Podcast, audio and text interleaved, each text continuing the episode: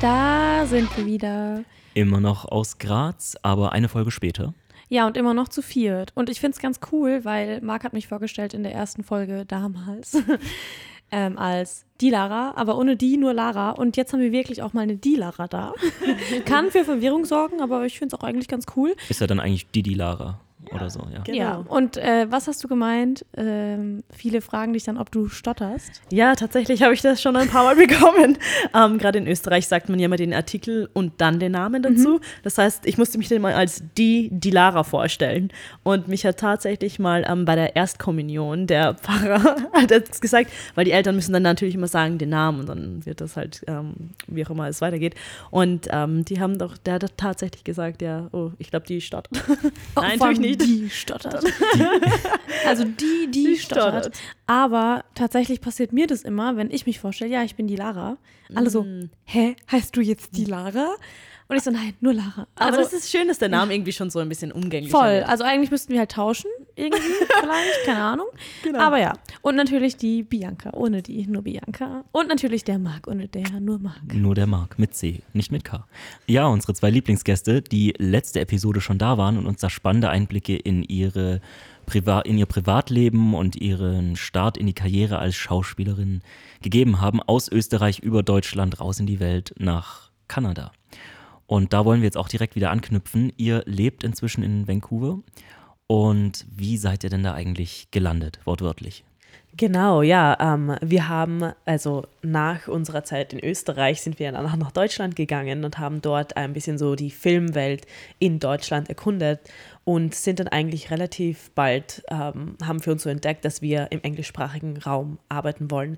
Erstens mal, ähm, weil die Sprache einfach uns immer so verbunden hat und ähm, dann auch, weil wir gesagt haben, okay, wir wollen sehen, wie funktioniert so das Filmbusiness, wie funktioniert so hinter der Kamera, behind the scenes, wie wird ein Film finanziert, wie wird das aufgebaut. Das ist ja im amerikanischen Raum auch dann doch ein ganz an, eine ganz andere Industrie teilweise als hier in Europa.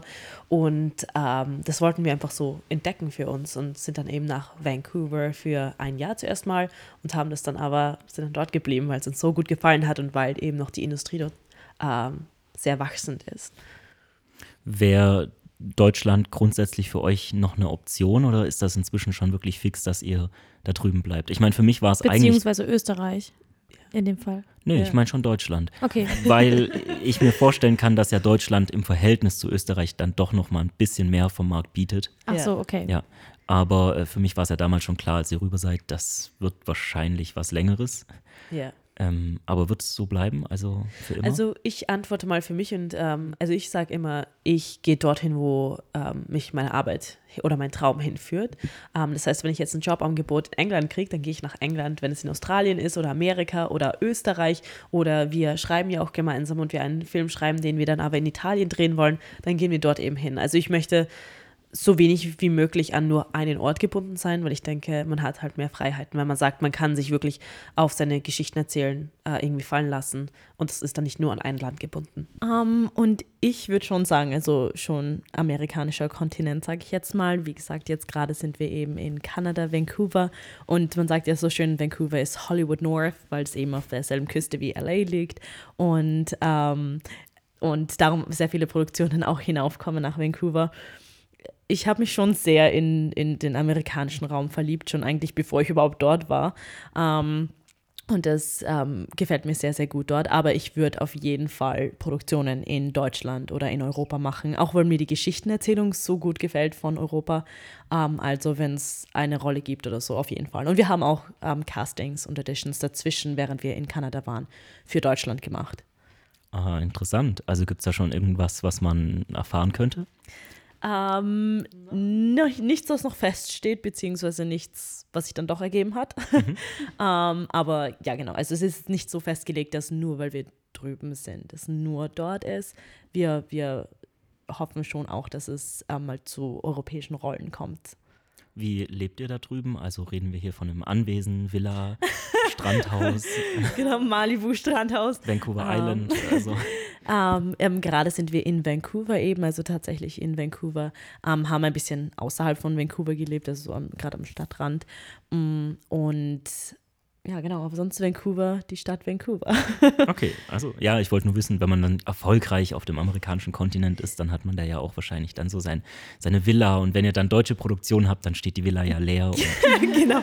Aber habt ihr dann so eine WG einfach, eine Zweier-WG? Genau, genau, nachdem wir ähm, zusammen als Roommates ähm, leben, ist ein Apartment natürlich sehr gut und äh, da haben sie auch sehr schöne Angebote in Vancouver. Ähm, ja, und da haben wir uns eigentlich in ein Apartment verliebt, äh, gleich im ersten Jahr, wo wir hingekommen sind und sind dort eigentlich dann auch geblieben. Meinst du, Marc, meinst du, das ist günstiger als Konstanz? Nein. Ganz Ich sicher glaube auch nicht. Oder, nee, Moment, doch, doch schon auf jeden Fall. Also Konstanz, da haben wir so astronomische Preise, dass wir eigentlich überall anders wesentlich günstiger wohnen könnten. Also wahrscheinlich wäre es für uns günstiger, wenn wir in Vancouver wohnen würden und für die Produktion nach Deutschland fliegen würden, als dass wir standardmäßig in Konstanz wohnen. Aber Ich mein, würde mich jetzt schon mal interessieren, wie viel Quadratmeter habt ihr da? Ach, ungefähr? Hab's nicht abgemessen. Aber wie viel Zimmer hat die Wohnung? plus minus 100. Also zwei Zimmerwohnung mit einem so Vorraum und dann Mhm. halt ein Badezimmer. Keine Ahnung, wie viel Quadratmeter das sind. So, ich kann es echt nicht sagen. So, so. So, äh, ja. Genug, dass ihr euch auch mal aus dem Weg gehen könnt. Ja, auf jeden Fall. Und wir haben auch, also es gibt richtig schöne auch ähm, Apartments und so in Vancouver, wo wir mit, also die auch beim Sky, also bei diesen Hochhäusern ganz oben sind und so, wo wir gesagt haben, okay, es ist, und dafür zahlt man dann auch den gewissen Preis, ähm, wo wir gesagt haben, okay, wir, was sind unsere Prioritäten? Wir sind dann im Endeffekt draufgekommen, dass wir auch in, obwohl wir das Apartment haben, fast nie drin sind, weil wir halt immer am Arbeiten sind. Ähm, also da muss man sich dann Pri- Prioritäten setzen und sagen, okay, was ist einem da alles wichtig? Wie sieht ähm, so ein Alltag bei euch denn aus da drüben? Also tatsächlich kommt es darauf an, was wir, wie es ja oft in der Medienwelt ist, was man gerade, ähm, welchen Job man gebuckt hat oder, oder wo man gerade angestellt ist, ist ja halt sehr, sehr flexibel.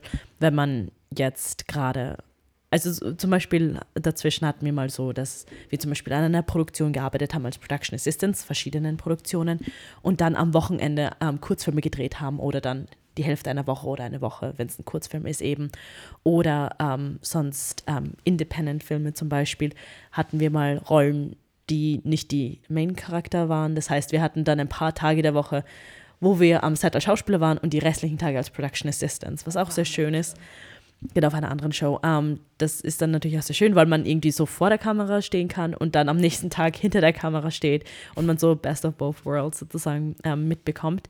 Ähm, und prinzipiell ist es äh, am Wochenende oder so machen wir, haben wir sehr oft unsere Acting Classes eben oder Sing, Sing Classes oder ähm, alle Arten von Classes ähm, wirklich und ähm, ist eigentlich so der ganze Tag zugebucht. Aber ich würde jetzt sagen, fast kein Tag ist wie der nächste.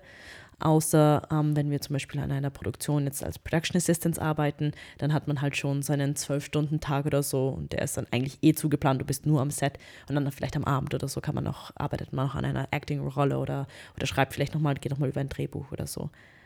Genau. Lebt ihr, also jetzt auch für die ganzen Hörer und Hörerinnen, die wir so haben, die halt auch Nachwuchskünstler sind, die wollen natürlich auch viel lernen. Deswegen stellen die sich ja sicher so Fragen wie, ähm, erstmal, wenn ich jetzt auswandere, was brauche ich für Voraussetzungen? Also ich glaube, für uns war es am Anfang noch nicht mal klar, dass es jetzt ein Auswandern wird, sondern wir sind einfach mal, haben gesagt, okay, wir gehen für ein Jahr nach Vancouver und schauen einfach mal. Und es war dann eigentlich auch während Corona, das heißt, es ist nicht das beste Jahr, irgendwas zu starten. Aber wir haben dann echt schnell Fuß fassen können. Ähm, ich glaube, für uns die größte Umstellung ist einfach, dass jedes Land halt andere ein, eine andere Kultur hat, andere Voraussetzungen, wie man, wie man arbeiten darf, welche Wiesen man braucht und so weiter. Das, das ganze Organisatorische ist, ist natürlich etwas, wo man hineinschauen muss. Aber ich glaube, wenn man sich dann sein Umfeld, für, für mich war mir das Wichtigste, dass ich einfach mit Leuten kommuniziere und Leute kennenlerne, weil das ist auch am schnellsten, wie man die Kultur dann kennenlernen kann und ja, und sich ein Leben aufbauen kann. Ich habe so einen richtig tollen Spruch mal gehört, ähm, wo jemand gesagt hat, sollte man ausrei- äh, auswandern nach Amerika oder nicht? Das war auch ein Schauspieler. Und der hat dann eben so gesagt, man kann so, wie sagt man, Fröhlichkeit oder so das Glück nicht glauben, dass man das in irgendeinem Land findet, sondern man muss es zuerst für sich finden. Und dann kann man erst sagen, okay, man geht in ein Land, weil man halt wegen dem Job hingeht oder wegen der Person hingeht oder so. Und das irgendwie, da stimme ich voll zu. Also so ein Tipp, weil du gerade gefragt hast, ähm, gibt es einen Tipp zum Auswandern oder was willst du sagen, ist wichtig, wäre für mich so, ja, frag, frag dich mal, ob das wirklich ist, was du willst. Warum gehst du in dieses Land? Ist es, ist es dir wert, irgendwie deine Familie oder deine Hobbys oder deine Freunde hier in dem Ursprungsland aufzugeben? Und sagst du, ist es nur möglich in dem Land? Und dass du dorthin gehst, wird schon ein paar Struggles haben, aber sagst du, es ist wert, dass du, dass du dort deinen Weg gehst, weil glücklich werden, das, das ist schon eine eigene Sache, die von innen aus kommen muss, in meiner Meinung nach, als äh, etwas, das du irgendwie in einem Land findest. Mhm, stark, starke Aussage, wenn man so drüber nachdenkt. Gibt es was, wo ihr sagt, das vermisst ihr sehr, so auch in eurem Alltag da drüben? Zwei Sachen. Also ganz sicher mal Familie und Freunde. Wobei man sagen muss, durch Zoom und durch diese ganze äh, digitale Gesellschaft ist das natürlich schon viel einfacher. Und dann auch äh, das Essen. also das österreichische Kernöl und ähm, einfach auch die, die ganzen, die gesunde Ernährung, die wir hier in Europa haben, auch ähm, wie es mani, also wie es bearbeitet wurde oder wie auch, wie wir das, die biologischen guten Sachen haben von lokalen Bauern und so weiter. Das gibt es halt weniger im amerikanischen Raum und das fehlt mir schon, weil ich ja gerne esse. ja, ich glaube für mich eigentlich auch dieselben Sachen. Freunde und Familie ist schon ähm, was ich am Anfang, glaube ich, auch nicht so bedacht habe. Ich habe mir einfach gedacht, okay, ich, egal, ich gehe einfach mal. Ähm, und dann wird sich schon alles fügen. Und dann aber, wenn du merkst, okay, die, das funktioniert da tatsächlich und das ähm, ist ein Land, wo ich bleiben möchte. Und dann ist es irgendwie fast dieser Zwiespalt mit, man will die Familie schon irgendwie sehen, aber man weiß auch, dass es einfach das andere Land das ist, wo man, wo man weiß, man kommt den nächsten Schritt, den nächsten Schritt. Und das hat sich auch wieder und wieder für uns bewiesen. Und ähm, für uns, wie gesagt, ist es auch ein bisschen einfacher. Wir sind zu zweit. Das heißt, man ist nie ganz, ganz allein. Ähm, man hat immer jemanden zum Bereden oder gerade bei organisatorischen Sachen und so weiter einfach jemanden, den man fragen kann, das, kommt das nur mir komisch vor oder wie oder was. Das ist schon echt ähm, gut. Allgemein so, ich finde es voll schwierig. Ich hatte das ja irgendwie schon allein bei der Branche, wo jetzt wir drin sind, aber als Schauspieler finde ich es nochmal ein bisschen krasser, weil man ist ja schon eine Art Künstler. Mhm. Und Künstler sein ist ja eigentlich immer voll risky. Also es ist ja, das nimmt ein mega großes Risiko mit sich. Und auch als ihr jetzt ausgewandert seid, sage ich mal, oder als ihr halt in ein anderes Land seid und auch weg von zu Hause, auch einfach dieses Finanzielle auf den Beinen stehen können, ist ja auch voll die große Herausforderung. Und ist auch immer voll abhängig von dem, was für Jobs bekommt man und so, also ich finde es, und ja. wie ihr sagt, so bei kleinen Produktionen läuft ja auch super viel immer freiwillig und mhm, so und mhm. ähm, auch schon voll riskant, oder? Wie seid ihr so damit umgegangen? Ja, also auf jeden Fall. Ich meine, man muss auch sagen, wir haben eine super ähm, unterstützende Familie. Das heißt natürlich unser Vater uns, der ist sehr finanziell unterstützt am Anfang. Ähm, und dann, wie du gesagt hast, natürlich geht nicht, gerade beim Schauspiel auch, man macht die Auditions, macht die Castings und es kommt, man bookt nicht jede Rolle, die man, äh, für die man da auditiont.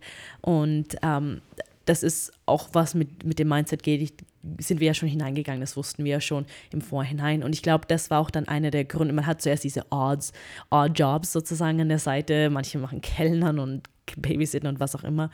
Und wir haben dann aber schnell festgestellt, dass wir eben trotzdem in der Filmindustrie arbeiten wollen und sind mhm. dadurch eigentlich dann in das Production Assisting ähm, gekommen und waren dann eigentlich glücklich, dass wir da all unseren, unseren Unterhalt und alles verdienen konnten, unsere Acting Class, alles uns selbst finanzieren konnten durch die Arbeit am Filmset, egal ob es jetzt vor oder hinter der Kamera war. Also wir hatten da schon Glück, dass wir das so ähm, ähm, machen konnten. Aber ähm, es ist schon riskant manchmal und, und es ist aber auch so der Thrill daran, finde ich. Mhm. Um, und es macht einen auch irgendwie manchmal so bewusst, was, wie man, wie man sich die Sachen einteilen muss und wie, wie offen man der Welt gegenüber sein muss und auch zu wissen, möchte man das, weil es ist ein sehr spontanes Leben. Ja, wie seid ihr dann so an, oder wie kommt ihr an die meisten Jobs? Also gerade in der Produktionsassistenz, also Seid, seid ihr dann da einfach rübergegangen, ohne einen ja. Kontakt zu haben?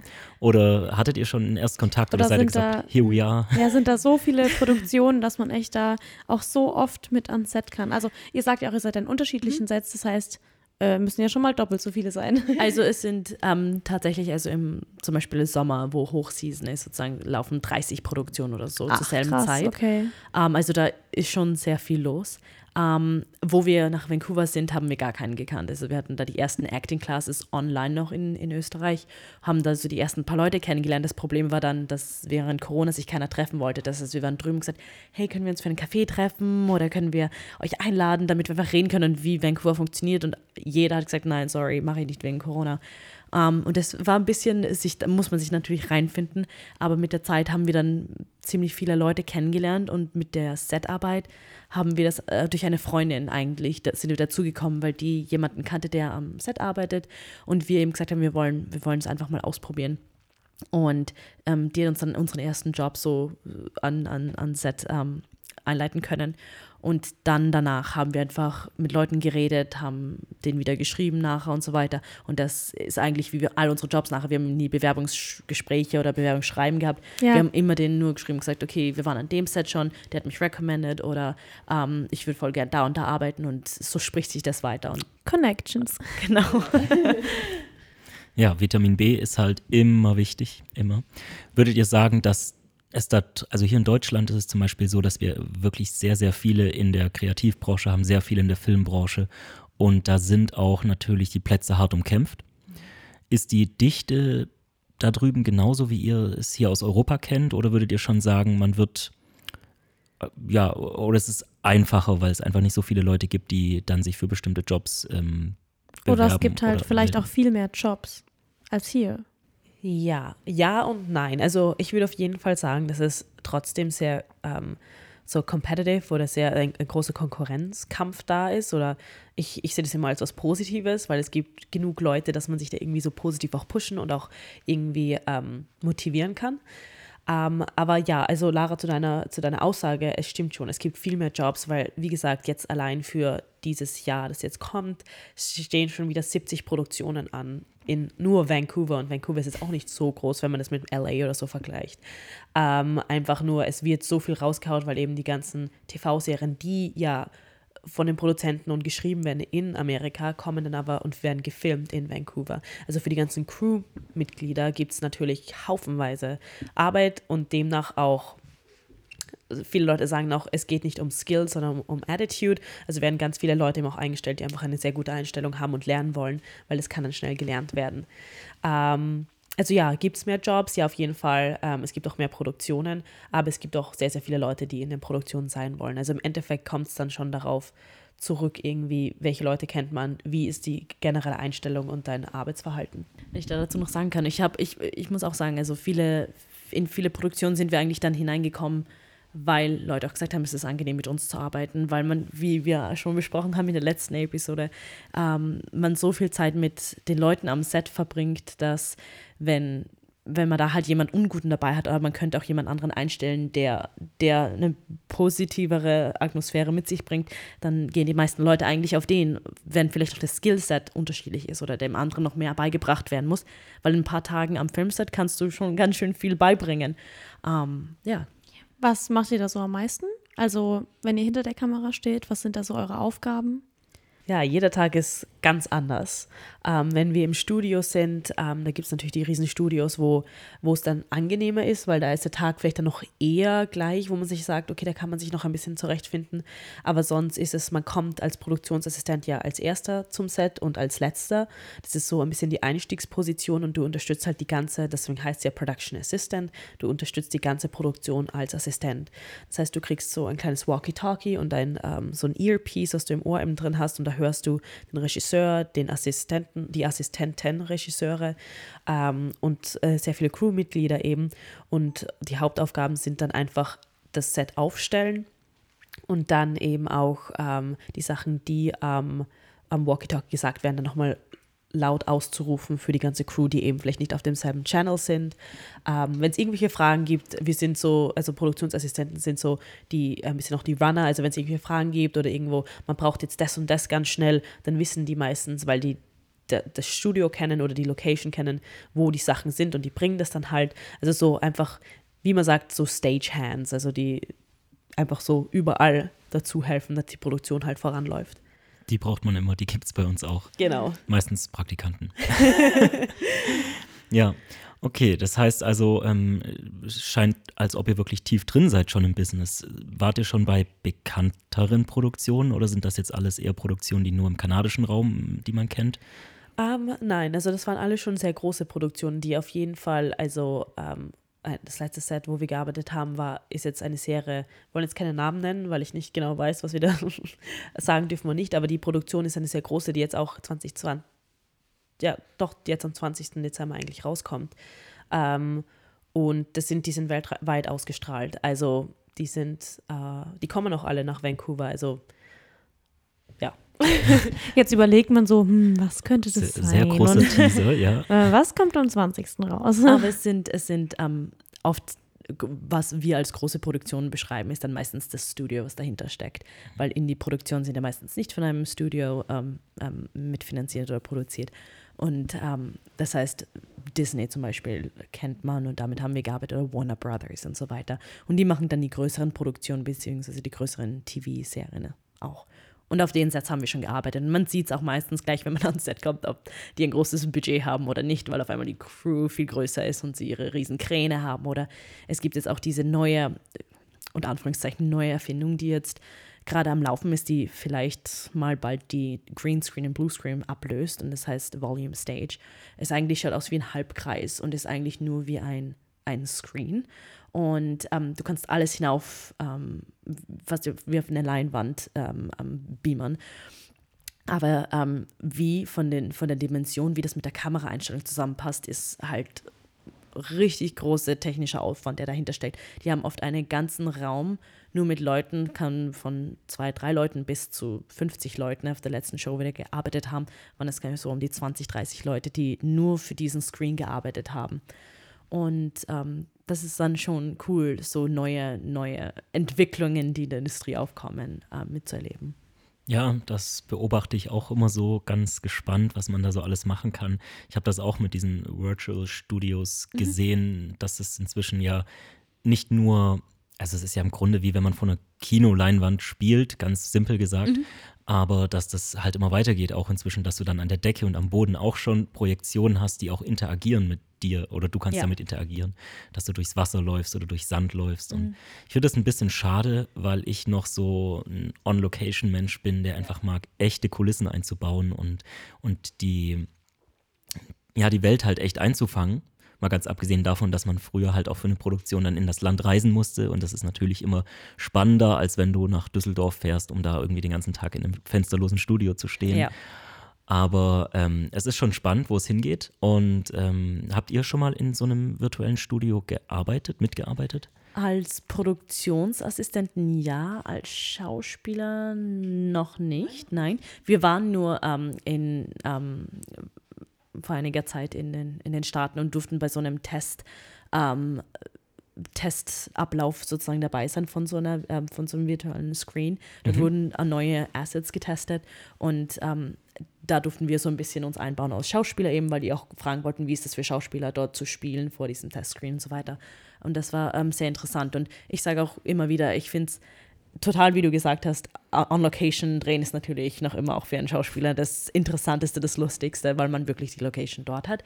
Aber sonst finde ich natürlich, ist so ein Screen die nächste Alternative. Ist natürlich auch sehr viel teurer, also man kann es nicht gleich einfach nur den Greenscreen ersetzen. Aber ist natürlich schöner, wenn du sagst, du hast dahinter dir trotzdem eine, schaut aus wie eine Höhle oder keine Ahnung, eine, eine Burg oder was auch immer, anstelle eines Greenscreens, wo du dir das eben alles vorstellen musst. Aber mhm. auf der anderen Seite ist das natürlich auch die Aufgabe des Schauspielers, dass man sich ähm, seine Welt kreiert.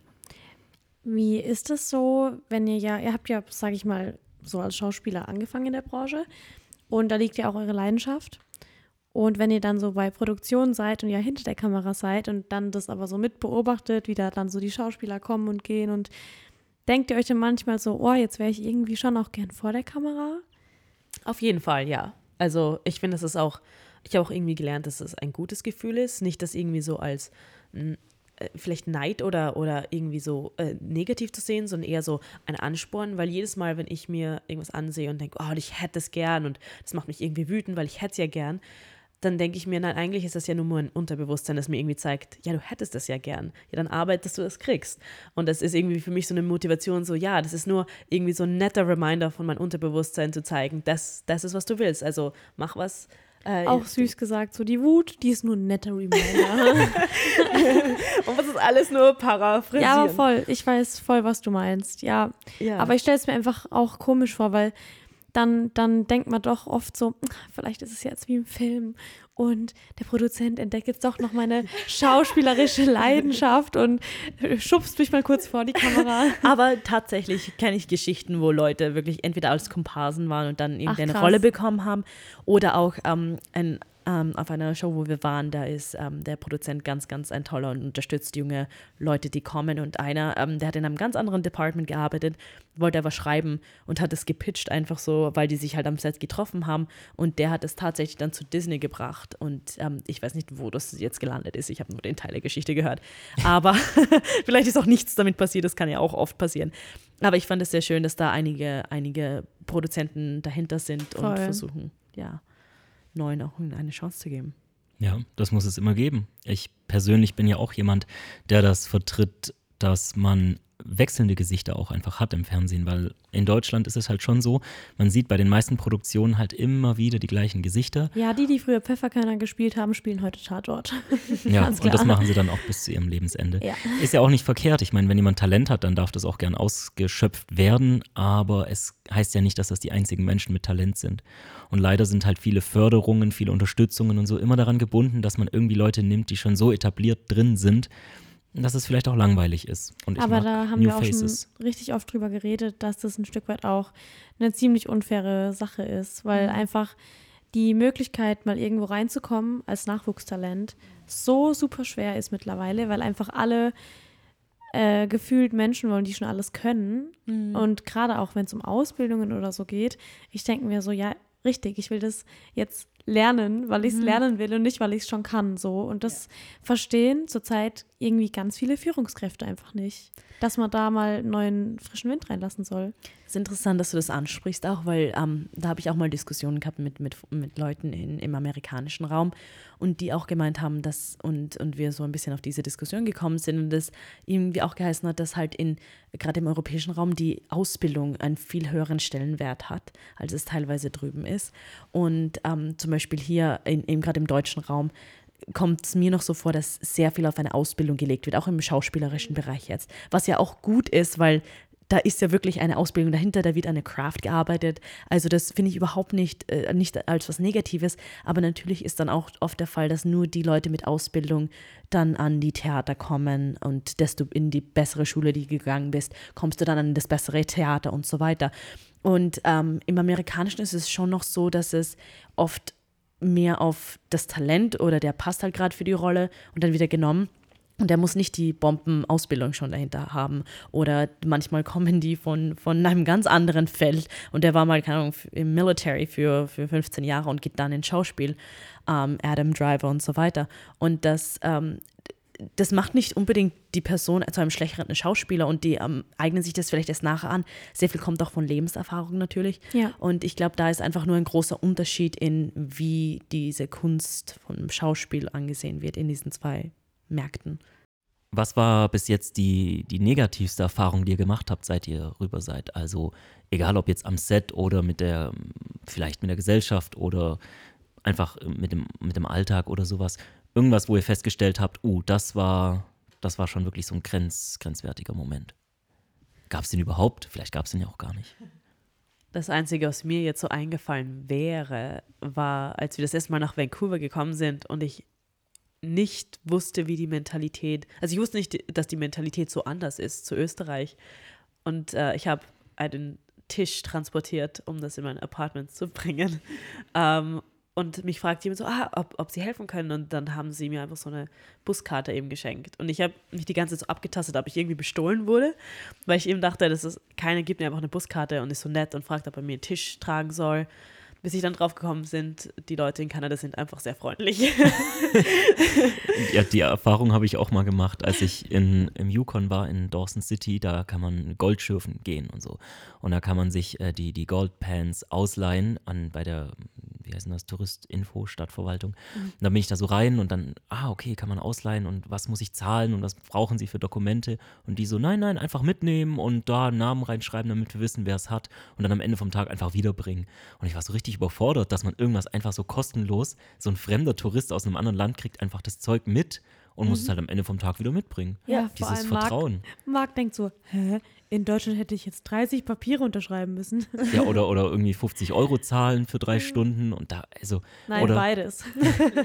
da, da war auch so ein, ähm, da ist ein großer Fluss und da war einfach eine, eine Wand mit ähm, Rettungswesten, Schwimmwesten und da stand einfach dran, ja, wenn man da irgendwas macht, Kanu fahren oder so, einfach mitnehmen, aber halt irgendwann wieder zurückbringen. Das würde ja in Deutschland nicht funktionieren. Fünf Minuten ist die Wand leer. Also, das hat mich schon fasziniert. Also verstehe ich das mit der Mentalität. Ja, Aber, die, ja, Ja. sorry, mach.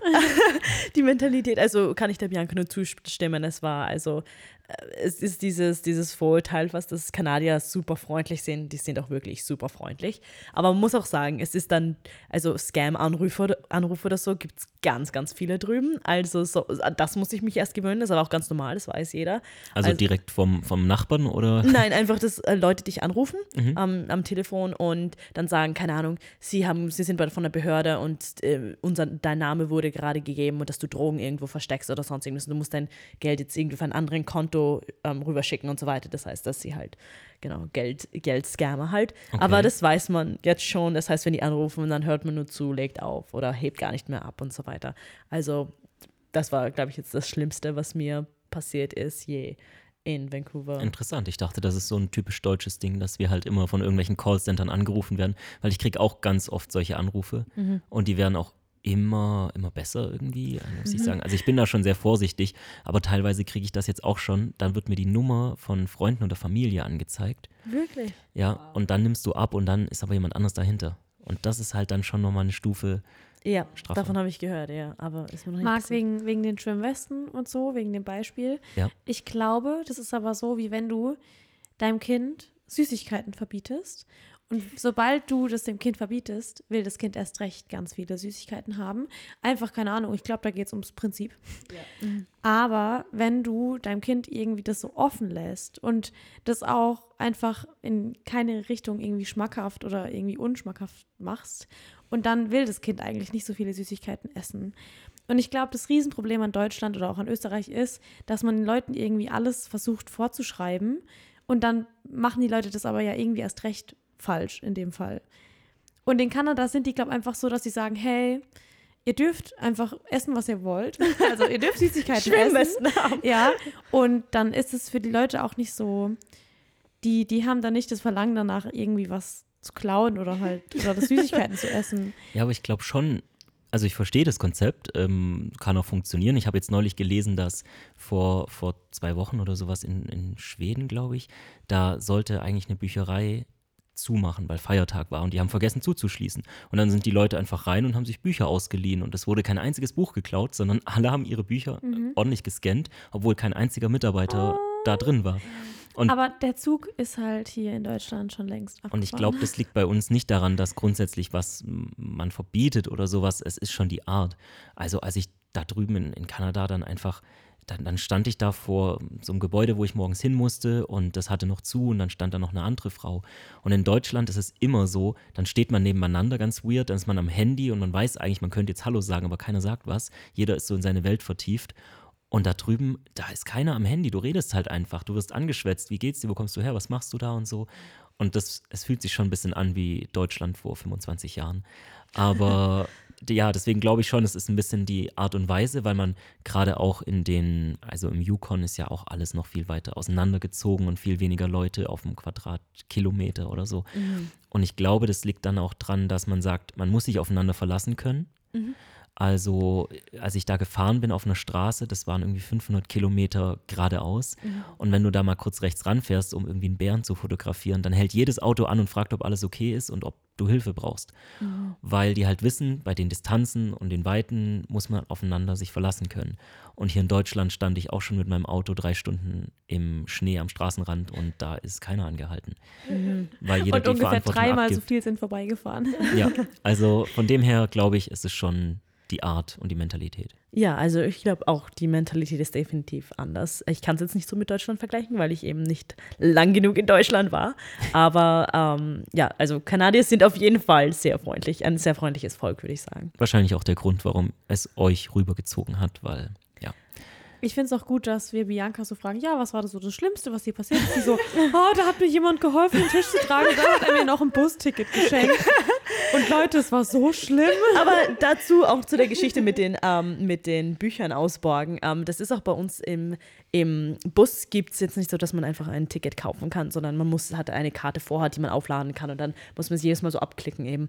Und so oft ist ein Busfahrer gar nicht drinnen und alle Leute, die Kanadier, die vorher vor die einsteigen, klicken ihre Karte, obwohl eigentlich keiner kontrollieren würde. Was? ja, also ja. Krass. Das ist schon krass. Es ist irgendwie zu schön, um wahr zu sein. Ja, da ist noch heile Welt. Hammer, oder? Es ist echt verrückt, wie das hier so, ja, weiß auch nicht. Ja, Einfach übel. Ich denke, da ähm, ist auch ein großer Unterschied an Großstadt und ähm, weil du, Marc, warst ja mehr, also das war ja, ich weiß nicht, was ein Dorf, es war, es war kein Dorf, aber es war jetzt auch. ja, ja gut, das ist relativ. Also die Hauptstadt im Yukon Whitehorse ist schon eine größere Stadt. Also Ja. ne, ist doppelt so Weil- groß wie meine Heimatstadt. Aber klar, Dawson City war ein Dorf oder ist ein Dorf. Ja, weil ich denke mir manchmal ist es eben auch, wo man sagt, okay, vielleicht mehr am Land, dass es da irgendwie, ähm, ja, vielleicht, da, dass man da eben, wie gesagt, das aufeinander, mehr aufeinander schaut oder eben da irgendwie so eine Offenheit ist, eine generelle Offenheit. Aber ähm, in der Großstadt ist es oft natürlich, da ist auch irgendwie mehr, also das sind mehr Leute, mehr Zeitstress irgendwie, da ist- wird dann oft weniger aufeinander äh, geschaut. Ähm, also so da dachte ich mir, vielleicht ist das einfach auch so ein großer Unterschied. Aber ja, Ja, ich kenne, so die, die, die deutschen Städte, also wenn ich das überlege, in Deutschland, wenn du da auf dem Land bist, da wirst du eher schief angeschaut, wenn du halt nicht von da bist, weil da kennt man sich halt. Und Oh, äh, ja. ja, du bist halt von da und dann, ja, ist schon schwieriger, aber vielleicht ist da drüben anders. Ja, wenn man, wenn man hier vom, vom Land kommt, also ich komme ja auch aus einem ganz kleinen Ort und dann ist es auch schon normal, wenn man dort wohnt, dass sich jeder grüßt und so und dass jeder jeden kennt und das. Aber auch Ja. bei Fremden, also so wenn jetzt, Mm, ja, so. guck, da hört's schon auf. Aber dann, dann ist es aber so, dass wenn du aber als Dorfmensch in eine Stadt gehst, dann grüßt du eigentlich auch jeden. Weil dann ist es so voll drin, dass egal wer dir so entgegenläuft, auch wenn du die Person noch nicht gesehen hast, dass du trotzdem halt so Hallo sagst. Und ich habe da mal so eine, so eine Erfahrung gemacht, dass ich dann in einer Stadt war. Da war ich einen Tag mit meiner Tante halt in der Stadt arbeiten. Und dann bin ich irgendwie zur Post gelaufen, um irgendwas zu erledigen. Und ich laufe so da und sag so allen Hallo. Und die haben mich alle so dumm angeschaut. Also, und ich bin dann so zurück, auch zu meiner Tante. Ich war so, ich habe irgendwie jedem Hallo gesagt, aber niemand konnte es so richtig wahrnehmen. Oder auch so einer, der, der ist so an mir vorbeigelaufen und hat erst irgendwie so zwei Sekunden später so wahrgenommen, dass ich gerade ihm wirklich Hallo gesagt habe. Und dann hat er sich nochmal so umgedreht, so, was war das denn gerade? Also der hat es gar nicht fassen können. Und das war so der erste Moment, wo ich auch so gecheckt habe, so, wow, das ist ja richtig kaputt. Ja, zumal, also ich bin halt auch ein Mensch, der sagt den Leuten gern Hallo auf der, äh, auf der Straße. Ich werde manchmal dann auch von Freunden schief angeguckt, so, hä, wieso, wieso grüßt du jetzt? Kennst du die? Ich so, ne? Aber finde ich halt schön. Und auch andersrum, wenn ich dann mal an so einem Tag bin, wo mich fünf Leute nicht gegrüßt haben, dann sage ich so, okay, dann sage ich jetzt auch keinem mehr Hallo. Und gerade dann kommt irgendwie so ein, so ein Opi vorbei und grüßt mich. Und dann bin ich so geschockt, dass ich nicht rechtzeitig Hallo sag. Und dann habe ich den ganzen Tag ein schlechtes Gewissen. Ja. Wobei- ja, ich kenne das. Wobei ich mir dann denke, ähm, das irgendwie so überleitend, wie findest du, Marc und auch Lara, äh, wie findet ihr das im, im Film zu arbeiten? Weil findet ihr, dass dadurch, dass ihr im Film arbeitet und dass es eben so eine, so eine eben Beziehungs- und Menschensache auch ist, dort zu arbeiten und man irgendwie auch offen sein muss, wenn du sagst, du äh, führst jetzt Regie an einem Set oder bist der Produzent und du musst irgendwie dann Leute irgendwie in, äh, zum Set führen oder irgendwie eine Einleitung machen. Du musst ja sehr menschenoffen sein, dass sich das dann irgendwie auch im anderen, also im Leben, im normalen Leben so begleitet. Ähm, Natürlich, klar, das spielt schon ein bisschen mit. Also die, viele würden ja sagen, ich bin eher extrovertiert, weil man kann mich in einen Raum von fremden Menschen setzen und ich finde irgendwie meine Verbindung.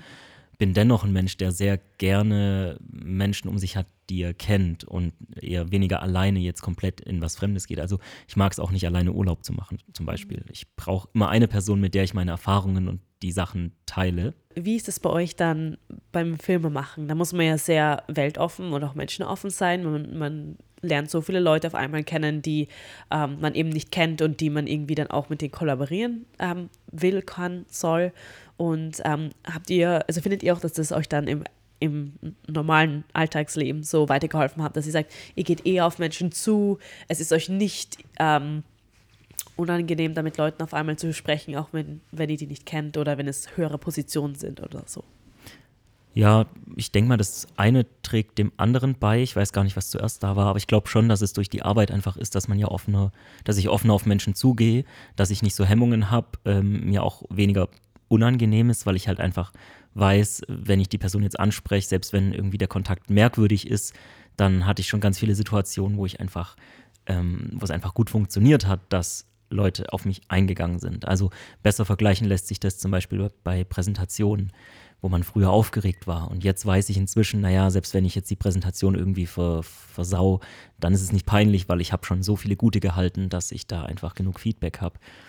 Und mir hat es schon geholfen, auch mit den Castings, die wir immer machen, dass man Menschenkenntnis sammelt, dass man weiß, wie geht man auf Menschen zu, wie behandelt man unterschiedliche Menschen und vor allem auch hinter die Menschen zu blicken. Das ist ein ganz spannender Punkt, weil es ist ja natürlich so ein offenes Geheimnis, dass wir bei uns, bei Normalste Media, eigentlich mit sehr, sehr vielen hübschen Menschen zusammenarbeiten. Schauspiel, Model, äh, alles Mögliche. Und da musst du ja irgendwann andere Kriterien finden, um die Leute irgendwie zu einzuordnen und zu wissen, passen die jetzt oder passen die nicht. Weil nur das Äußerliche bringt dich halt nicht so weit. Und auch da hat mir die Arbeit echt geholfen, dass ich jetzt einfach weiß, hey, ähm, das und das sind kleine Details, die für ein gutes oder schlechtes Bauchgefühl sorgen, dass da unterscheiden sich die Menschen.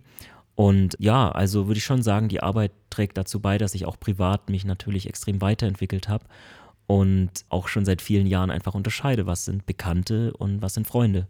Mhm. Das ist ein großer Punkt, weil ich glaube, mit dem Verhalten, wie ich mich jetzt gebe, wenn ich das nicht unterscheiden könnte, würde ich, würden andere glauben und ich selber sagen, dass jeder Mensch, den ich irgendwie treffe, jemand, also aus meinem Freundeskreis ist, mhm. weil ich so offen bin. Und manchmal ist es auch schwierig, vor allem wenn man aus dieser Medienbubble rauskommt, weil man einfach zu, zu offen ist für viele. Äh, die, die Lara hat es gesagt in der vorherigen Episode, glaube ich, dass es tatsächlich ist, du kommst ans Filmset und dann ziehst du dich teilweise halt einfach um, weil zweckmäßig sind halt alle Leute in einem Raum und du brauchst jetzt einen Outfitwechsel. Man denkt nicht drüber nach. Und auf der anderen Seite trifft man sich dann outside of the Media Bubble und da ist es dann schon total weird, solche Sachen zu machen. Mhm. Oder zur Begrüßung direkt beim ersten Mal umarmen. Oder dass man auch mal, dass man auch mal da sitzt und den Arm um jemand legt, wenn man was bespricht oder sowas. Das ist halt bei vielen, die ich kenne und mit denen ich zusammenarbeite, ist es ganz normal, aber für Außenstehende halt nicht. Und da muss ich dann im privaten Bereich immer wieder aufpassen, dass nicht jeder diese Offenheit kennt. Und da muss man sich ja. zurückschrauben. Ja. Ich weiß nicht, wie das für unsere Lara ist. Also ich habe ja jetzt in der Medienwelt noch lange nicht so viel Erfahrung wie Marc, aber ich bin von Grund auf einfach ein super offener Mensch ich weiß nicht, gestern waren wir auch essen mit ein paar Freunden von euch und da war ich auch wieder einfach der Entertainer am Tisch. Das hat sich einfach so entwickelt. Und ich bin aber dann auch froh, weil man merkt ja auch in gewisser Weise, ob die Menschen um einen rum das so annehmen und ob die halt offen dafür sind. Und ich glaube, habe ich ja auch in der letzten Episode gesagt, zum Beispiel meine Mama, ähm, die könnte gar nicht so in die Medienwelt, weil die einfach eher von Grund an so ein ruhigeres Mäuschen ist. Und es sind viele Menschen, also super viele Menschen. Und ich war da irgendwie schon immer so die andere Seite. Und ähm, Medienwelt, ich habe ja schon immer voll die große Interesse gehabt, auch was so Social Media angeht und so, aber ich glaube, mein Knackpunkt war wirklich so die Gastro, weil ich bin mm, schon, oh ja. seit ich denken kann, einfach in der Gastro tätig und auch nie immer mal so nebenher, sondern eigentlich echt immer, also schon nebenher, aber immer voll viel und auch voll familiär im Team und habe da auch meine schlechten Erfahrungen gesammelt, auch an sich in verschiedenen äh, Gastronomien und so. Und das hat mich, glaube ich, super weit gebracht, weil dadurch, was ich in meinem Leben schon mit Menschen einfach geredet habe, ich habe schon so viele witzige und auch blöde Gespräche geführt mit den unterschiedlichsten Leuten an was weiß ich, wie vielen unterschiedlichen Tischen. Und das macht, glaube ich, auch richtig viel. Und da lernt man auch super viel Charaktere kennen und da lernt man auch voll gut so, also dieses Umgehen mit verschiedenen Diese Charakteren. Menschenkenntnisse. Mhm. Ja, man sagt ja auch, ähm, so die drei Jobs, die praktisch ähm, uns überwinden, so wirklich weltoffen zu sein, ist Arbeit im Film, Arbeit in der Gastronomie und Arbeit als Lehrer. Also, ja, da haben wir es. Ja, auf jeden Fall. Also, und das war so mein Ding. Und deswegen ähm, fällt es mir, glaube ich, auch super leicht, auch wenn ich mal so, gerade beim, ich finde, das ist schon bei so kleinen Fotografie- oder Videografie-Jobs so, dass man ab und zu mal irgendwie wohin gehen muss und sagt, hey, so könnt ihr vielleicht mal so und so und Bock auf ein Bild oder so. Und dann dieses Hingehen da schon immer. Ich glaube, das fällt mir so leicht, weil ich einfach auch immer an diese Tische gehen muss. Ja. So, für mich ist es ja stinknormal, mit jedem zu reden, der so in den Raum reinkommt. Ja. Oder dann Ja. im Film auch dieses Fragen um Hilfe, wo man auch so sagt, es, äh, es braucht ein ganzes Dorf, einen Film zu machen. Ich fand den Spruch immer richtig cool, weil ich mir gedacht habe, es ist so in meinem Alltag richtig schwer für mich, irgendwie jemanden zu fragen, ob er mir irgendwo helfen kann, weil ich halt immer mir denke, nein, ich kann es selber, ich will es selber machen, ich will es selber probieren. Aber dann im Film zu lernen, es ist eine Kollaboration und ich kann nun mal nicht der Beste überall sein. Wenn ich das jetzt einfach mal ein bisschen so diesen Druck ablasse und den das irgendwen anderen das probieren lasse oder der, der der Spezialist in dem Gebiet ist, den das machen lasse, dann wird die ganze Kollaboration und für, für, das, für das ganze Projekt einfach, wie das Ganze eben ähm, verstärkt und auch eben besser. Also das war auch eine, das war eine große Lernerfahrung für mich, im Film zu arbeiten. Voll. Ich konnte auch nie, also ich, mir fällt es immer noch immer super schwer, so Sachen abzugeben, weil man einfach dann ja die Kontrolle halt irgendwie auch nicht verlieren will. Aber ja, wie du sagst, manchmal muss man. Und ich finde, das ist in der, in der Gastro auch ganz gut, weil da hat man meistens ja auch sein Team und ein paar machen Service und ein paar machen Bar und dann ergibt sich das auch irgendwie alles so und dann lernt man auch, dass es auch mal ganz schön ist, einfach da hinzukommen und die Gläser stehen schon auf dem Tablett. so, ja. Ja, eine große Kollaboration. Das, das trifft es einfach. Ist auch immer schwierig, wenn ich Menschen treffe, die behaupten, sie sind beim Film, aber können halt einfach nicht im Team arbeiten. Dann weißt du, dass es über kurz oder lang nicht funktioniert. Weil man kann nicht, wie du gesagt hast, Bianca, man kann nicht alles selber machen. Und die richtig guten Sachen entstehen, indem einfach alle Hände zusammenarbeiten und dann, dann Ja. was Geniales entsteht. War auch bei mir so ein Lernprozess, weil ich habe natürlich auch klassisch angefangen, dass ich Kamera gemacht habe und gleichzeitig geschnitten und gedreht und Regie und, und Produktion und so eine One-Man-Show natürlich, damals mit Ja. 14. Wow. Und, ähm, und dann machst du das weiter und irgendwann denkst du so, okay, jetzt habe ich das paar Jahre gemacht und jetzt soll ich was abgeben. Das ist ein bisschen, hm. Aber ich habe es auch gemerkt, dass, oh, es ist ja viel entspannter, wenn der jetzt die Kamera macht, dann kann ich mich ja wirklich viel mehr auf die Regie konzentrieren. Und wenn ich jetzt jemand habe, der die Regie macht, dann kann ich mich viel mehr aufs, auf den, auf den Regiemonitor konzentrieren und gucken, ob das so ist, wie ich mir das beim Drehbuch vorgestellt habe. Und wenn jemand beim Drehbuch mitschreibt, dann kommen da ja noch viel mehr Aspekte rein als nur meine eigenen Gedanken. Und so wird es halt immer weiter, weshalb wir ja auch immer weiter gewachsen sind und mit so vielen Leuten zusammenarbeiten inzwischen. Ja, und ich glaube, das ist ja sehr oft das so als Independent Filmmaker, man beginnt, man muss halt die ähm, Departments füllen, die sonst ähm, entweder keiner füllt oder ähm, wir haben ja auch ein, ein Projekt erst, erst nicht zu lange her ähm, gedreht in Vancouver und haben auch Jobs übernommen, die wir jetzt eigentlich so gar nicht ähm, geplant hätten zu übernehmen. Aber weil man einfach sagt, okay, wie, wie kann ich erwarten, dass jemand anderes das übernimmt, wenn ich nicht mal selbst sein kann, dass, das, dass ich diese Arbeit mache. Wir sagen immer, ähm, ich muss 100% geben, damit ich auch erwarten kann, oder 110% geben, damit ich auch erwarten kann, dass jeder andere seine 100% gibt. Weil wenn ich ähm, sage, so, ich mich zu, lehne mich zurück und sage, okay, ich will ja nur produzieren oder ich möchte nur, keine Ahnung, Regie führen, nur schreiben, alles andere soll wer anders machen. Leute müssen dir doch auch erst die, ähm, die, äh, ähm, die Confidence geben, dass sie in dich glauben und sagen, okay, der macht ja auch wirklich was, der kann das ja auch wirklich, wenn man vorher, gerade in unserem Fall jetzt noch nicht so viel gemacht hat oder gerade erst aufsteigt in, in dem Karriereweg, sage ich jetzt mal. Ja, das ist ein sehr schöner Ansatz. Den sage ich auch ganz oft zu meinem Team oder auch zu Leuten, die mich zu meinem Team befragen, dass ich einfach sage, ich kann zwar grundsätzlich all das, was bei uns gemacht wird, und ich möchte es auch können. Ich möchte genau wissen, was läuft da ab, damit ich eben eine gewisse Erwartungshaltung haben kann und sagen kann, hey, das muss in einer Stunde gemacht sein oder das muss in einer Woche gemacht sein. Wenn ich einfach nur jemand hole, der das für mich macht, dann weiß ich ja gar nicht, was, was kann ich erwarten. Ja, ja. Deswegen kann ich schon vieles, aber auf der anderen Seite gibt es halt dann nochmal Leute, die können manche Dinge natürlich noch besser, noch intensiver. Aber ich weiß zumindest, was grundsätzlich der, der Rahmen drumherum ist. Ja, auch zum Beispiel Christopher Nolan hat ja die ersten Filme, äh, ein, zwei Filme, die er gemacht hat, hat er Regie geführt und sein Bruder, glaube ich, geschrieben gemeinsam und er hat es danach produziert. Und dann siehst du, mit jedem Film ist mehr Budget dahinter. Und dann irgendwann nach dem dritten Film oder so, glaube ich, hat er dann nur noch geschrieben und Regie geführt, glaube ich. Und ähm, das ist auch schön zu sehen. Auch, auch diese großen ähm, Role Models, die wir oft haben, haben auch mal so begonnen und haben auch mal alles machen müssen. Und der hat, ich glaube, in seinem ersten Film auch, auch geschnitten selbst und auch Set-Deck oder so irgendwas gemacht.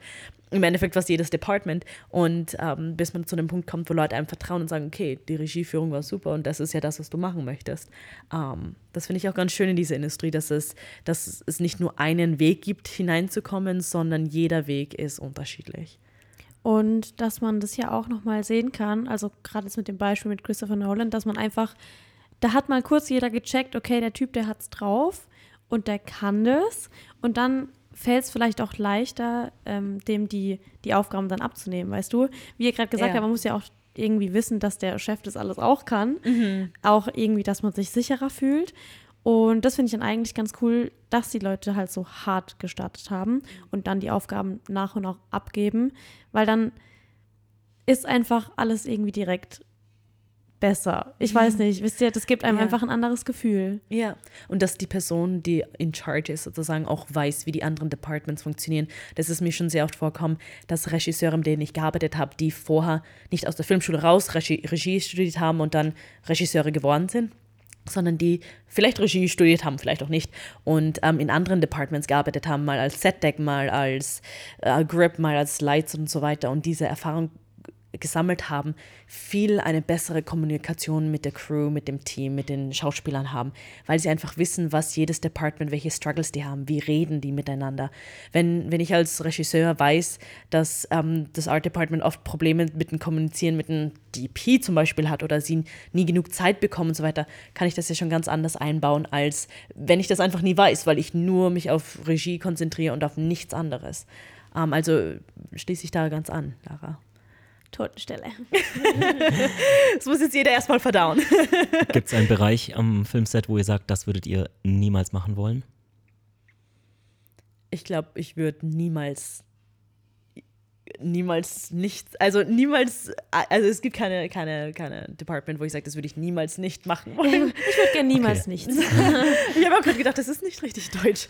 Ähm, aber ich, also natürlich, äh, ich könnte mir jetzt nicht vorstellen, hauptberuflich als Grips oder im Lights Department zu arbeiten. Ähm, oder ähm, während Corona gab es das äh, Covid Department, also so Health and Safety sozusagen. Grüße an Finn gehen raus. Ähm, das kann ich mir, könnte ich mir jetzt auch langzeitig, könnte ich mir das nicht vorstellen. Das würde mich, glaube ich, einfach nicht so erfüllen. Ähm, aber würde ich jetzt nicht. Bianca, wie ist es bei dir? Ja, ich würde auch sagen, dass ich ähm, also auch schon bei so kleinen Filmsets schon an circa jedem Bereich irgendwie schon mal dabei war oder gearbeitet habe. Für mich ist trotzdem Schauspiel einfach die größte Leidenschaft und dann eben das Filme machen, also so schreiben und dann auch bei der Produktion dabei sein, beim Produzieren dabei sein, gefällt mir am besten. Aber ich muss sagen, dass jedes Department oder jeder Bereich so wichtig ist. Also ich könnte mir vorstellen, in jedem Bereich zu arbeiten, nicht langfristig, aber ich finde es sehr spannend, irgendwie mehr zu lernen und dann eben die Produktion im Großen zu unterstützen. Das ist ja auch das, was Marc und ich immer sagen. Wir fänden es voll cool, einfach mal so in alle Berufe reinzuschnuppern. Jetzt auch nicht nur im Filmbereich, sondern einfach in alle. Einfach um zu wissen, wie das da so abläuft und was für Struggles die so haben.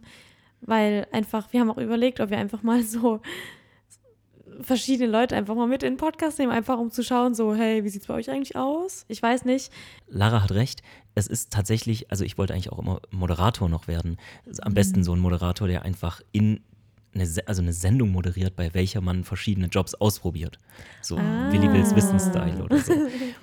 Weil ich finde das, ich finde es so spannend. Die meisten Leute fragen mich natürlich immer nach meinem Beruf und das ist dann auch immer das Interessanteste am Tisch. Verstehe ich auch irgendwo. Aber für mich ist es Alltag und ich finde es viel, viel spannender, meistens in die Berufe der anderen reinzugucken. Und viele sagen dann immer so, naja, mein Job ist nicht spannend, ich bin nur da und da. Aber so ist es ja nicht. Als Außenstehender findet man das ja viel spannender. Und deswegen, wenn wir, wenn wir Dreharbeiten haben und ich darf mal bei der Feuerwehr oder beim Krankenwagen Ja. hinter die Kulissen blicken, bei der Polizei oder auch selbst im Supermarkt habe ich das schon, wo ich so ich, ich hätte gar nicht gedacht, dass man so viel über den Supermarktalltag erfahren kann. Das Ich ist ja das auch spannend. das ist ja auch das voll Schöne ähm, am Schauspielberuf, wenn man eben eine Rolle spielen darf, die in einem anderen Beruf spielt oder andere Herausforderungen mit sich bringt und diesen Research zu machen, diese ähm, wirklich äh, verstehen, wie der Beruf jetzt funktioniert und so weiter, ist eigentlich das A und O davon. Das ist eigentlich vorgeschrieben fast. Ähm, und das finde ich auch super, super cool, weil man so herausfindet, wie andere Berufe eigentlich ein anderer Beruf sein für ein paar Monate oder ein paar Wochen oder wie auch immer der Dreh dann, wie lang der Dreh ist. Ich glaube, was mich da so interessiert, sind so die verschiedenen Insider aus den verschiedenen Branchen. Also jetzt so, so ich kenne noch nicht so viel Insider aus dem Medienbereich, aber ich kenne schon so richtig viel Insider so aus dem Gastrobereich zum Beispiel. Und ich finde das so lustig und jeder Job hat ja irgendwo diese Insider.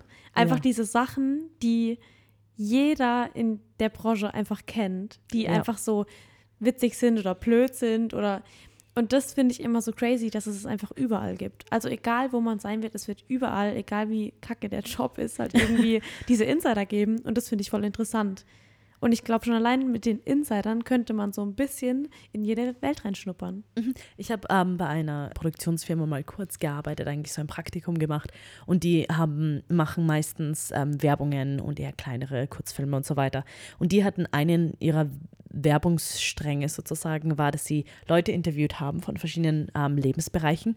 Und ähm, das Ziel dahinter war eigentlich zu zeigen, Leute interviewen, die mit ihrem Leben zufrieden sind, die lieben, was sie machen.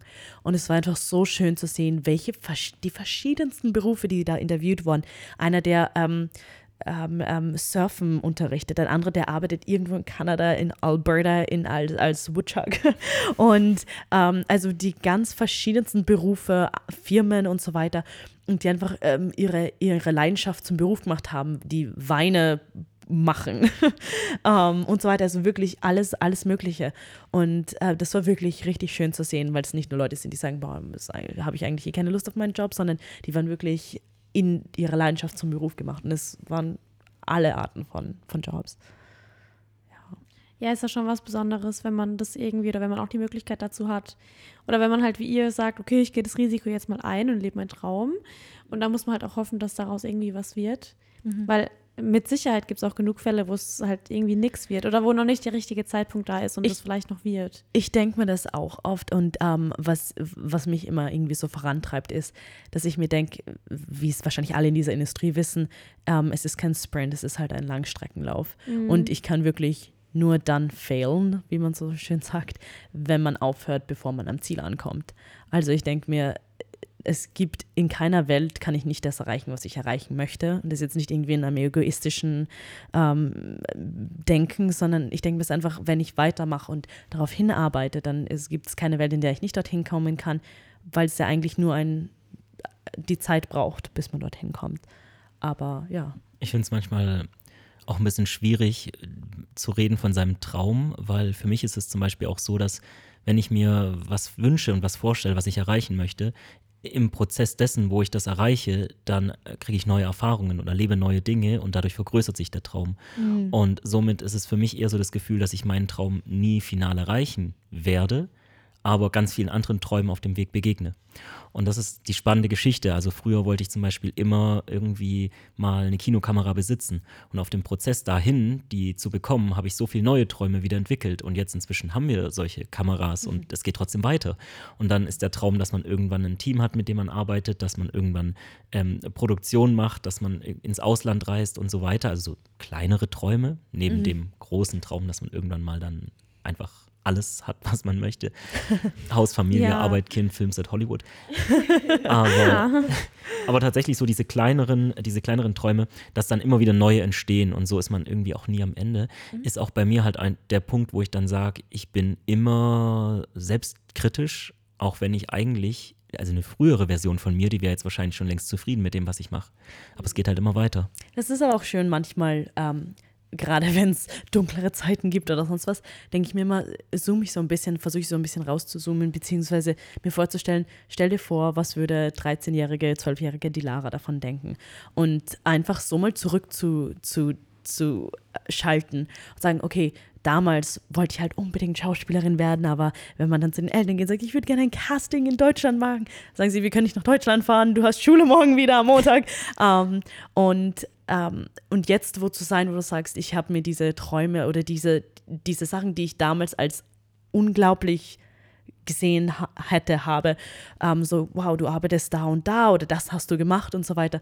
Das, wenn man da einfach mal so zurückschaut, das finde ich dann immer wieder so ein Reality-Check und dann ähm, kann man so stolz sein auf die Sachen, die man schon erreicht hat, gerade wenn man im Jetzt-Moment denkt, so, boah, ich, ich stecke gerade oder ich komme nicht zu dem nächsten Step, wo ich eben hin möchte und so weiter. Mhm. Was würdet ihr jetzt euren, wenn ihr die Chance hättet, nochmal eure 13- oder 12-jährigen Ichs zu treffen, was würdet ihr denen mit eurer jetzigen Lebenserfahrung schon sagen? Wow. ähm, Also nochmal machen, Warte, alles spiele ich lassen. kurz äh, die Schwester von euch. Wow.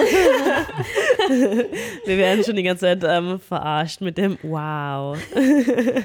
also danke. Kein Problem. Ich will ja, dass ihr euch hier wie zu Hause fühlt. Aber ich muss gleich sagen, bevor ich das beantworte, ich, ich gebe die Frage dann an euch beide auch zurück, weil ich möchte die auch von euch richtig Oh, gerne wissen. Wie es man mag. Was ein Zwölfjähriger mag. Ähm, genau. Ich würde, also welchen Tipp ich mir geben würde oder was ich mir sagen würde. Was du sagen würdest, einfach so, hey, ich, kleine Bibi, ich treffe dich jetzt nochmal und ich will dir, will dir was sagen, wo du mal später bist und das solltest du beachten oder nicht machen oder. Ich glaube, ich war als Kind ganz, ganz anders, weil ich habe, ich war sehr, sehr scheu und zurück, also vor allem mit so, ähm, äh, so in die Außenwelt, in meiner Klasse, in meiner Familie natürlich schon ganz aufbrausend, aber so in die Außenwelt. Ich, es war, ich, ich war ein sehr scheues Kind so für die Außenwelt. Also ich würde mich nie als extrovertiert ähm, beschreiben, aber ich glaube, ich würde mir einfach den Tipp geben, Menschen beißen nicht. Keine Ahnung. Ich, ich finde, das habe ich gelernt dann auf den großen Sets, wo man mit 200 Leuten redet und man muss irgendwie von allen den Namen le- lernen und irgendwie sich so auch so, man merkt so, okay, ich komme nur weiter, wenn ich mich da einbaue und, und das war ein ganzer Lernprozess und ich bin sehr dankbar dafür. Aber ich glaube auch so zu wissen, du, es ist nicht so schlimm, wie es ausschaut. Ich glaube, das hätte mir vielleicht geholfen. Ich glaube, also für mich auch ähnlich wie für die Bianca, ähm, auch definitiv nicht extrovertiert als Kind. Also wir haben mit Lehrern gesprochen im Nachhinein, die dann gesagt haben, also ich hätte mir nie vorstellen können, dass ihr in Schauspiel geht, weil ihr wart die scheuesten Kinder in der ersten Klasse und so weiter. Also bei dir Ähm. kann ich mir gar nicht vorstellen, dass du mal scheu warst. äh, Oh, doch. ähm, aber ich würde auch sagen, ich würde mir selbst auch den Tipp geben, ähm, dass man Fehler, mach so viele Fehler, wie du machen möchtest, weil nur von Fehlern lernt man. Und ich finde, und, und Success, wie man so schön sagt, im Endeffekt lernt man davon nichts. Das bringt einem so jetzt nichts weiter. Es ist ein schönes Gefühl und alles, aber für den Lernprozess nicht wirklich. Und ich glaube, wir sind alle, die ganze Welt äh, lebt in einer, in einer Gesellschaft, wo wir so Angst haben, Fehler zu machen. Alles ist so auf perfektionistisch auf ausgerichtet. Man, man darf am besten gar nichts mehr falsch machen oder sagen oder sonst was. Und das Problem ist, was ich halt denke, ist, wie, wie gesagt, man lernt ja nur von Fehlern. Man kommt nur weiter, weil man merkt, ah, das habe ich schon mal gemacht, das mache ich jetzt nicht nochmal so. Und ähm, wenn es aber einem die ganze Zeit verweigert wird, weil es heißt, nein, nein, das gleich beim ersten Mal richtig machen. Und es fängt in der Schule an von Texten, die man ähm, nur, keine Ahnung, zwei Stunden Zeit hat zum Schreiben, bis zu in unserem Alltag, wie, wie man mit, mit Fehlern oder Mistakes und so weiter umgeht. Ähm, das würde ich mir selbst sagen, weil ich wünschte, dass das einfach sich generell in unserem Weltbild ändern würde. Ja. Mhm. Das ist schon sehr spannend. Ich finde das total interessant mal. Ähm, ich meine, natürlich liegt noch ein weiter Weg vor uns allen, Ja. aber jetzt schon mal so ein kleines ähm, Viertel-Zwischen-Fazit zu ziehen, äh, ist schon eine spannende Geschichte. Und wie wäre das für euch jetzt? Was würdet ihr euren zwölfjährigen Ich sagen? Also ich glaube, ich würde so darauf hinweisen, dass wenn mal was nicht klappt oder mal was irgendwie blöd läuft, nicht so wie man sich wünscht, wenn, wenn man das Gefühl hat, dass einem so ein Stein in den Weg gelegt wird, also den, der Weg, den man so gehen muss für seinen Traum, dass das dann immer für was gut ist und dass dann danach noch was kommt, das umso besser ist, auch wenn man das am Anfang so gar nicht checkt. Also am Anfang ist man so am Boden und hey, das kann auch mal richtig dauern. Also da kann ja mal richtig Zeit zwischendrin vergehen, wo man auch in ein richtig mieses Loch fällt und das mal richtig übel sein kann. Aber ich sage immer so, umso tiefer so das Loch ist, umso weiter geht es dann irgendwie wieder nach oben. Und ich glaube, das ist was, da muss man sich heute auch noch super oft so dran erinnern. Und das ist schon, das finde ich total wichtig, dass man das sich immer so ein bisschen im, im Auge behält. Ist auch schön, da gibt es dieses äh, Sprichwort, das sagt, die ganzen Hürden, die dir in den Weg gelegt werden, auf deinem Weg zu deinem Traum sozusagen, sind dir nur dafür da, dass man, dass du beweisen kannst, dass du es wirklich willst, was Ja. auch immer es ist. Die Hürden, die werden dann am Schluss äh, zum Turm gemacht und dann ist Genau. umso, umso mehr Hürden, umso höher der Turm. Schön, genau. Nee, und da sammelt man ja auch immer super viel Erfahrung und so. Und ich finde, das lässt einen ja dann im Endeffekt auch zu dem Menschen werden, der man dann ist und lässt einen reifer werden und sich entwickeln. Und ich denke mir auch so, das hat relativ früh angefangen, so in der Schule. Wenn man da das Gefühl hatte, dass man so ein paar mehr Hürden hatte als seine Klassenkameraden, dann fand man das erst voll dumm. Also, weil das natürlich voll blöd war in dem Moment. Aber ganz ehrlich, im Endeffekt bin ich ja dankbar dafür, weil dadurch habe ich ja das irgendwie schon so einen Ticken höher gebracht. Wisst ihr, was man, also Ja, so, ja. also jeder hat da seine Päckchen zu tragen und jeder geht da unterschiedliche, also geht auch unterschiedlich mit verschiedenen Problemen um. Aber ich finde das voll wichtig. Und ja. wenn ich das schon früher gewusst hätte, dann wäre es vielleicht nicht so übel gewesen. Ja. Ja, es ist schwierig. Es wurde schon einiges gesagt, was ich auch so unterschreiben würde, vor allem so viele Fehler wie möglich zu machen, weil für mich war es auch so, dass ich einfach gesehen habe, Fehler machst du einmal, vielleicht manchmal auch zweimal, aber dann sind die so eingebrannt, dass du sie nicht nochmal machst. Und ich habe einfach gelernt, man kann keinem Menschen sagen, was, was er nicht tun sollte, bis er es mal selber erlebt hat, weil Ja. dann ist es verankert in einem drin. Also tatsächlich würde ich wahrscheinlich meinem Ich sagen, ähm, achte oder, oder ja, ach, achte mehr auf dich selbst oder, oder ähm, nimm nicht so viel Rücksicht auf andere und vor allem ähm, opfer dich nicht so auf. Das ist, glaube ich, so ein Punkt, dass ich mich viel, was natürlich auch in unserer Branche wichtig ist, viel für Leute aufgeopfert habe, für Leute gearbeitet habe, für Leute was gemacht habe, die das ausgenutzt haben. Und das ist eine Erfahrung, die muss man vielleicht nicht in dem Umfang machen, wie ich sie gemacht habe. Ich vertraue Leuten schnell, muss man sagen. Meistens geht es auch gut aus und dann ist keine Zeit verschwendet. Aber man sollte trotzdem deswegen nicht, äh, nicht jedem immer vertrauen. Man sollte ab und zu noch ein bisschen mehr auf sich selber achten und nicht unbedingt das machen, was andere beeindruckt, was anderen gefällt oder sich für andere zu sehr aufopfern. Das ist immer ein Teamwork, aber man ist am Ende doch selber auch für sich verantwortlich. Ja, also danke, dass ihr auf jeden Fall heute da wart. Ich finde, wir haben jetzt hier eine schöne Schlussrunde kreiert mit, mit den Meinungen. Und, Ich ähm, weiß nicht, man, man, je nachdem, wie, wie intim das ist, können die Leute ja auch mal schreiben, irgendwo auf Social Media und so, was die im 13-jährigen Ich gesagt hätten. Genau. Und ihr dürft uns gerne mal äh, alle möglichen Infos und Grüße an unsere Gäste heute schicken. Die leiten wir dann weiter und ja, vielleicht freuen, ja. hören wir uns dann nochmal und äh, weiterhin viel Erfolg in eurer Karriere. Viel Dankeschön. Erfolg mit den Produktionen in Vancouver und ich hoffe, wir produzieren noch ganz viel zusammen. Und ich bin natürlich auch gespannt, was von euch noch so rauskommen wird. Und was am 20. Dezember rauskommt. Absolut. Ja, danke schön nochmal, dass wir da sein durften. Na klar, gerne, gerne. doch. Und dann bis zum nächsten Mal, würde ich sagen. Ciao, Kakao.